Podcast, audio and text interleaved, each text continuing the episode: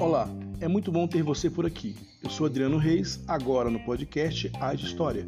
Vamos conversar sobre alguns fatos e eventos que se interrelacionam com temas atuais. Podcast Haja História.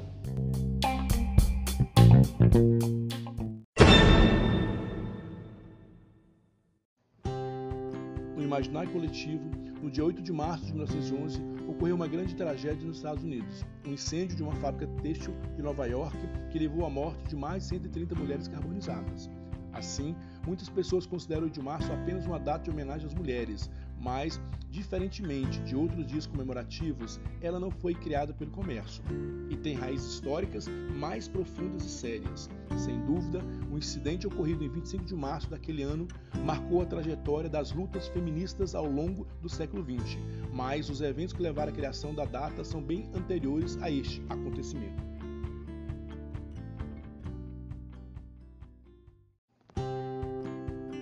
Contudo, essa versão trágica do surgimento desta data incorre em erro histórico, pois quer fazer acreditar que essas mulheres morreram de forma passiva enquanto trabalhavam, sem lutar por seus direitos. Na verdade, essa versão trágica romântica tenta dissimular a história de luta e mobilização das mulheres operárias no final do século XIX, que se organizavam contra governos e patrões por melhores condições de trabalho. Vamos voltar no tempo. No início do século XX, surgiu o embrião do movimento feminista no interior das fábricas na Europa e nos Estados Unidos, onde as mulheres tinham ainda piores condições de trabalho que as dos homens, chegando a ter jornada de 16 horas por dia, 6 dias por semana. Baseada nessas condições, buscavam deflagrar uma campanha dentro do movimento socialista para reivindicar melhores condições de trabalho para elas. Enquanto crescia o movimento no interior das fábricas, uma liderança feminina alemã, Clara Zetkin, propôs em agosto de 1910, na segunda Conferência Internacional das Mulheres Socialistas, a criação de uma jornada de manifestações anualmente, a fim de paralisar as fábricas para chamar a atenção da sociedade às demandas feministas. Essa iniciativa foi aprovada pela maioria das 100 delegadas provenientes dos 17 países participantes da conferência. Clara afirmava com tenacidade que a luta das mulheres e a luta comunista deveriam marchar juntas, o que repercutia profundamente com seus discursos incisivos, motivava seus companheiros e companheiras de partido. Dessa forma, os ideais de luta feminina foram se impondo, tendo como norte a libertação e emancipação das mulheres através da luta e mobilização. Veja que foi antes de 1911 quando ocorreu o incêndio.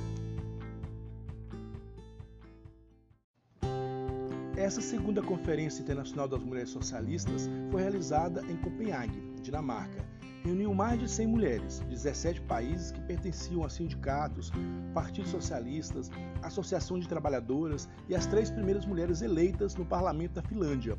Foi depois que a proposta de Zetkin foi aprovada por todas que os países começaram a celebrar pela primeira vez na Áustria, Dinamarca, Suíça e Alemanha o Dia Internacional da Mulher. Pesquisadora Ana Isabel Alves Gonçalves no seu livro As Origens das Comemorações da História do Dia Internacional das Mulheres, nos informa que quando a segunda Conferência Internacional de Mulheres Socialistas decidiu pela realização de um Dia Internacional especialmente dedicado à luta das mulheres, nascia 100 anos atrás o principal dia de luta do movimento de mulheres no mundo. Ana Isabel reconhece a existência de tal incêndio nos Estados Unidos, seguido por mortes e greve, mas demonstra que a criação do 8 de março teve outra origem, em outro lugar, em outra data, por iniciativa de outras mulheres. Retomar o sentido da comemoração do Dia Internacional das Mulheres é recuperar parte da história de luta das mulheres e alguns dos seus debates mais importantes e do esforço das militantes socialistas para convencer suas organizações políticas da centralidade da luta pela libertação das mulheres. Assim, a luta das mulheres remonta desde o final do século XIX, quando organizações femininas oriundas do movimento de operários protestavam em vários países da Europa e nos Estados Unidos, como foi dito. A jornada de trabalho de aproximadamente 15 horas diárias, os salários medíocres introduzidos pela Revolução Industrial levavam as mulheres a greves para reivindicar melhores condições de trabalho e o fim do trabalho infantil, comum nas fábricas durante esse período. Oficialmente, o primeiro Dia Nacional da Mulher foi celebrado em maio de 1908 nos Estados Unidos, quando cerca de 1.500 mulheres aderiram a uma manifestação em prol da igualdade econômica e política no país. No ano seguinte, o Partido Socialista dos Estados Unidos oficializou a data como sendo 28 de fevereiro, como um protesto que reuniu mais de 3 mil mulheres no centro de Nova York e culminou em novembro de 1909 em uma longa greve têxtil que fechou quase 500 fábricas americanas.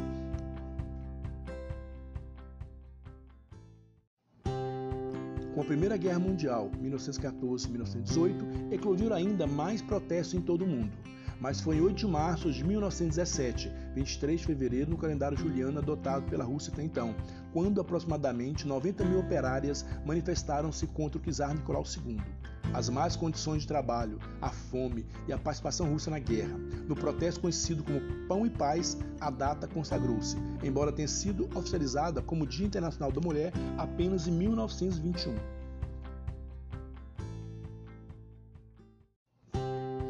Alessandra Kolontai, uma líder revolucionária russa e teórica do marxismo, membro do Partido Bolchevique militante ativa durante a Revolução Russa. Em 1920, assim descreve o movimento.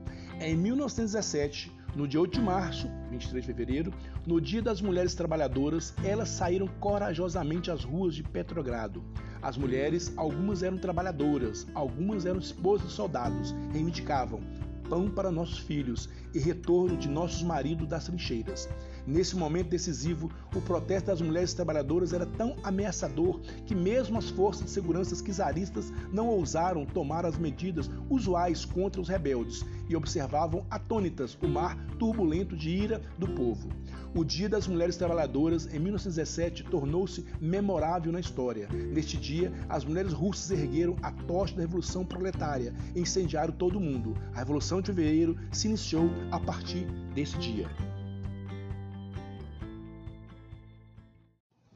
Nota-se que essa data está vinculada ao movimento político das trabalhadoras ao redor do mundo, mas somente 20 anos depois, em 1945, a Organização das Nações Unidas, ONU, assinou o primeiro acordo internacional que afirmava princípios de igualdade entre homens e mulheres. Nos anos de 1960, o movimento feminista ganhou corpo e em 1975 comemorou-se oficialmente o Ano Internacional da Mulher. E em 1977, o 8 de março foi reconhecido oficialmente pelas Nações Unidas.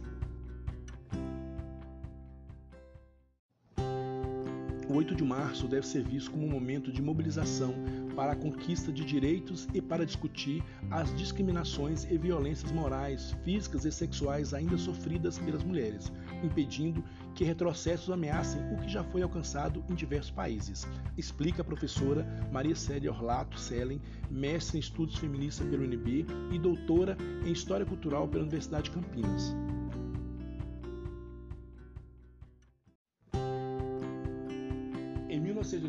O feminismo passou a manter um diálogo importante com o Estado, com a criação do Conselho Estadual da Condição Feminina em São Paulo, e em 1985, com o aparecimento da primeira delegacia especializada da mulher.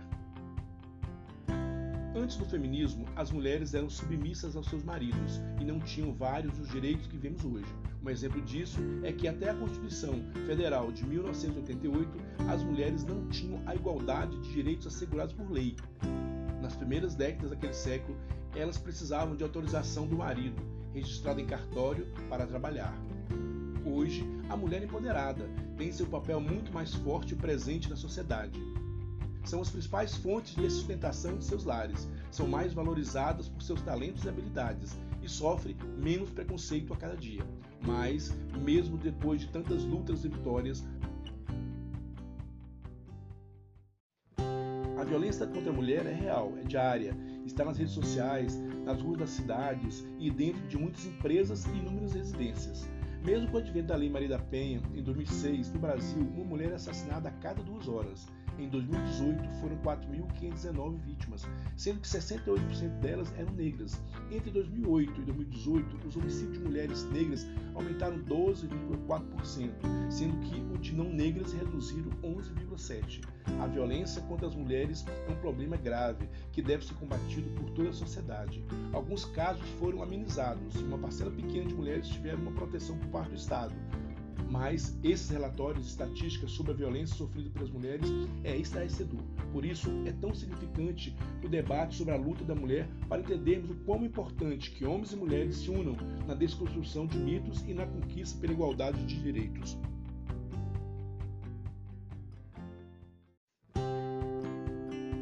Ao longo da história da humanidade, vemos inúmeras heroínas, umas visíveis, outras nem tanto, mas todas de singular importância em determinados fatos históricos. Veremos agora algumas dessas mulheres.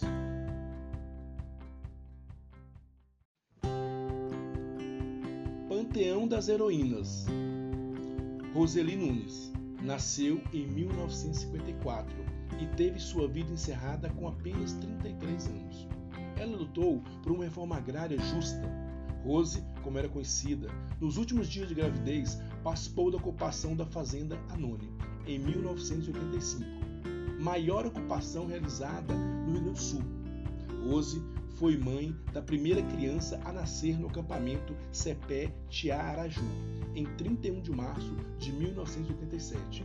Durante o protesto contra as altas taxas de juros e a indefinição do governo em relação à política agrária, caminhão desgovernado investiu contra uma barreira humana formada na BR 386, em Sarandi, Rio Grande do Sul. O caminhão feriu 14 agricultores e matou 3. Iari Groselli, de 23 anos, Vitalino Antônio Mori, de 32, e Roseli Nunes, com 33 anos e mãe de três filhos.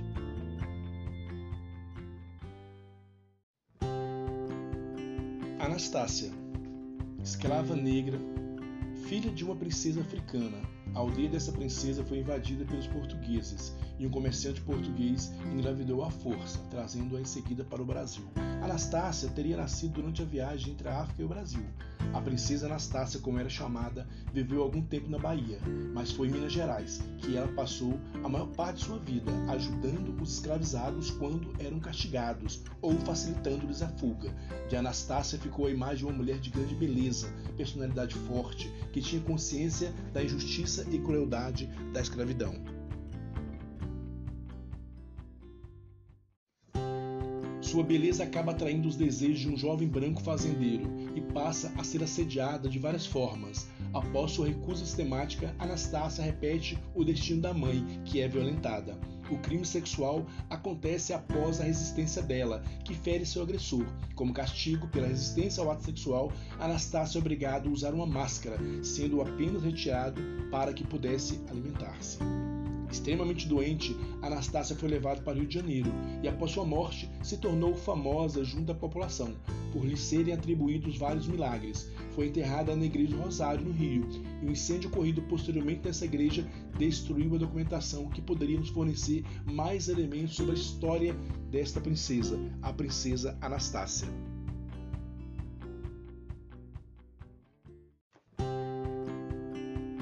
Dandara dos Palmares Parte da liderança feminina do Quilombo dos Palmares, Dandara era uma guerreira e fugia totalmente ao estereotipo de mulher frágil.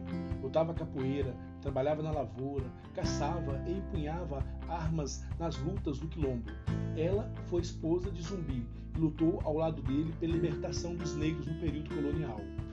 Sua história é rodeada de mistérios, mas sabe-se que teve um papel importante na condução do quilombo de Zumbi e na integração da sociedade de maneira harmônica.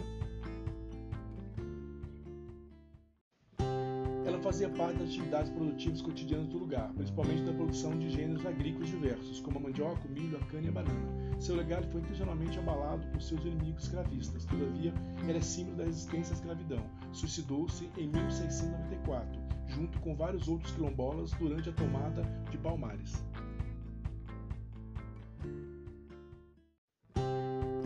Berta Lutz Berta Lutz é conhecida como a maior líder na luta pelos direitos políticos das mulheres brasileiras. Zoóloga de profissão, Berta se empenhou pela aprovação da legislação que otorgou o direito às mulheres de votar e serem votadas. Nascida em São Paulo no dia 2 de agosto de 1894, foi a segunda mulher a entrar no serviço público brasileiro. Ao lado de outras pioneiras, empenhou-se na luta pelo voto feminino e criou, em 1919, a Liga para a Emancipação Intelectual da Mulher, que foi o embrião da Federação Brasileira pelo Progresso Feminino, FBPF. Em 1922, Berta representou as brasileiras na Assembleia Geral da Liga das Mulheres Eleitoras dos Estados Unidos. E em 1932, por decreto-lei, o presidente Getúlio Vargas estabeleceu o direito do voto feminino. Candidata na Assembleia Nacional Constituinte de 1934 pelo Partido Automista do Distrito Federal, Berta não conseguiu eleger-se, mas obteve a primeira suplência e acabou assumindo o mandato de deputada na Câmara Federal. Sua atuação parlamentar foi marcada por propostas de mudança na legislação referente ao trabalho da mulher, do menor, visando, além da igualdade salarial, a licença de três meses para gestantes e a redução da jornada de trabalho, então 13 horas diárias.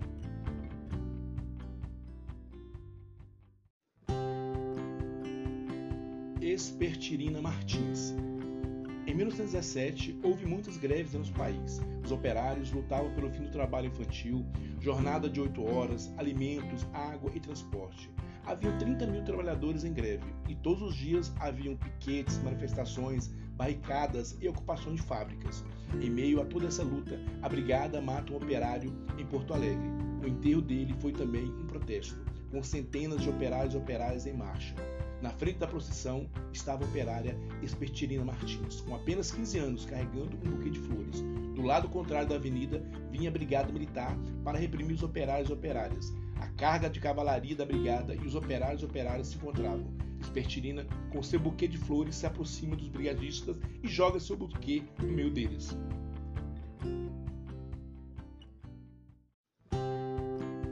Buquê de flores explode matando metade da tropa e assustando os cavalos. Começa então uma verdadeira batalha, que graças ao preparo dos homens e das mulheres, os trabalhadores saem vencedores. E após esse embate, foram conquistados as 8 horas, a licença maternidade, o fim do trabalho infantil, a aposentadoria, a indenização para acidente de trabalho, entre outros direitos. Um pequeno recorte dentre tantas mulheres que marcaram seu tempo e ajudaram a avançar na luta pela igualdade. Agora, quero convidar Jane Ferreira, presidente da Federação de Mulheres do Distrito Federal e entorno, para falar das lutas das mulheres hoje.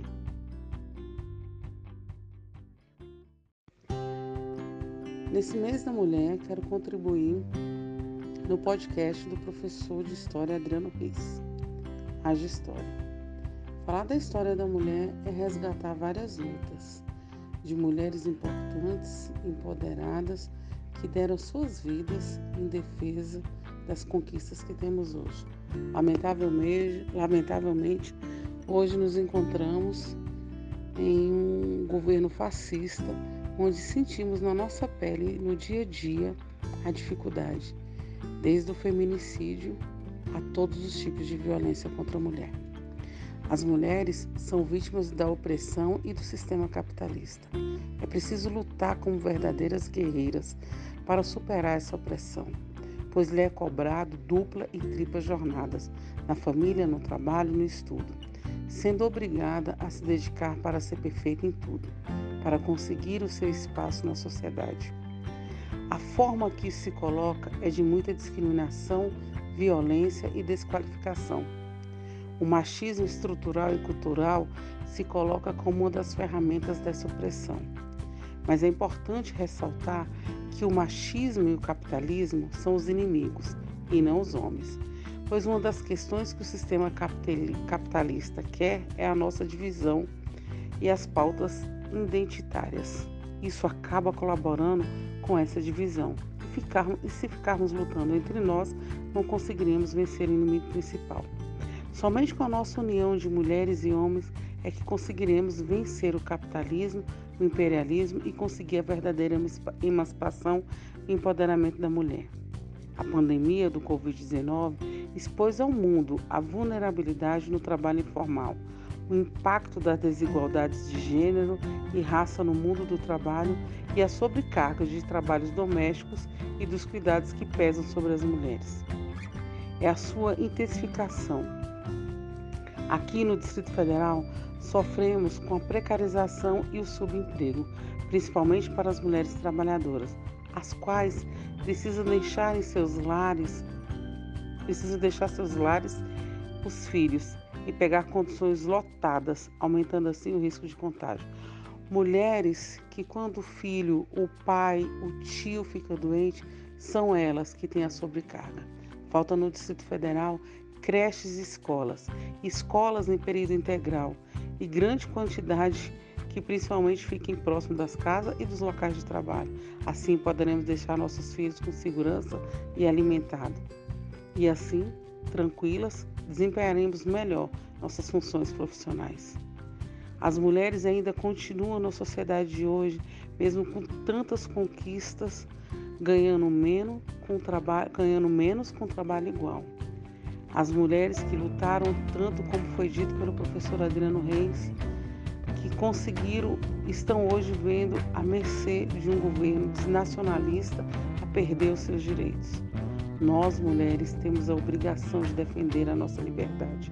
E já fazemos isso dia a dia, diariamente, para que nossa energia se libere do foco dessa política e realizar profissionalmente como humana e como ser social. Precisamos estar atentas e ganhar mais direito para nós mulheres. Hoje, com o desgoverno que propõe se tirar o tão suado direito conquistado, nós precisamos defender a democracia e a nós e a nossa família. Nosso compromisso é com a luta das mulheres, é garantir a todas uma vida melhor, com dignidade e respeito, superando assim as amarras do machismo. É libertar as mulheres dos grilhões que não nos permite terem condições de seres humanos. Precisamos de auxílio emergencial, precisamos de vacina, precisamos de emprego. O objetivo é conseguir deixar nosso povo livre e soberano. Precisamos de trabalho. Viva as mulheres! Fora Bolsonaro! Fora governo fascista! Nós, mulheres, no 8 de março, sentimos na pele cada dia que passa, a cada cinco minutos, só durante esse tempo que eu estou falando aqui, uma mulher é agredida na sociedade. Todos os dias tem uma vítima, pelo simples fato de gênero em ser mulher. Precisamos que essas mulheres invisíveis que lutam no dia a dia contra o preconceito, contra o machismo, sejam vistas. Vamos para as ruas, vamos nos candidatar, vamos denunciar, vamos estar juntas, porque precisamos da libertação. Essa que já foi conseguida e construída desde o 8 de março, quando muitas foram queimadas para poder termos o direito de hoje, entre parentes, comemorar o 8 de março. Viva a luta das mulheres, viva as mulheres guerreiras, viva a soberania, viva os homens que consegue ter a sensibilidade de entender que a nossa luta é igualitária e nunca um contra o outro. Meu nome é Jane Ferreira, eu sou presidente da Federação de Mulheres do Distrito Federal e em torno.